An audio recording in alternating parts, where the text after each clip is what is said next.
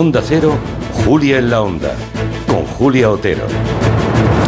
Pues eso, hagamos un poquito de historia. Cuando se hizo pública la sentencia de la llamada manada de Pamplona, cundió la alarma y la indignación. Los violadores en principio fueron condenados, ¿se acuerdan? Solo por abuso sexual, no por agresión sexual. Como la víctima presa del terror no se opuso, la justicia consideró que aquel delito no llegaba siquiera a ser una agresión, era un abuso sexual. Fue tal el rechazo social que el propio gobierno de Mariano Rajoy convocó de urgencia una comisión para estudiar y revisar las penas y consideraciones sobre los delitos sexuales.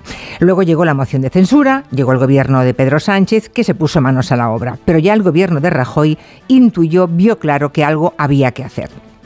Así nace la promesa electoral antes y la ley después del sí es sí de todo el gobierno. La ley pone el consentimiento de la mujer en el centro, o sea, un silencio basado a veces en el terror, eso no es un sí, solo un sí es un sí. Hasta ahí todo bien, todo imprescindible. Ocurre, sin embargo, que el legislador cometió un error en esa ley y no calculó efectos indeseados que luego se han ido produciendo como una lluvia fina e hiriente desde que entró en vigor. 280 rebajas de condena son la evidencia de que algo se hizo mal.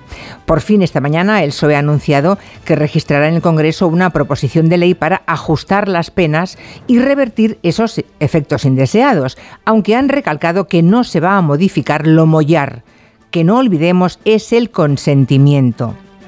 Y hay que estar vigilantes para que así sea y no volvamos a lo de antes, a cuando los jueces podían preguntar a la víctima si había cerrado lo suficiente las piernas o si la falda era o no corta. Por cierto, que los que ahora corren a ponerse medallas en la defensa de las mujeres fueron los mismos que dijeron cuando la ley del CNC, eh, del CSI se aprobó que era una norma que criminalizaba a los hombres cuando todos los hombres entienden perfectamente una negativa, salvo los delincuentes, claro. Incluso hubo una portavoz que bromeó con aquella frase inolvidable de ¿Ustedes van diciendo sí, sí, sí hasta el final? Vamos a debatir sobre esta corrección de la ley en el tiempo de nuestro gabinete. ¿Les parece una solución efectiva? ¿Se ha tardado demasiado en actuar? ¿Cómo se ha aprovechado políticamente todo lo que ha ocurrido?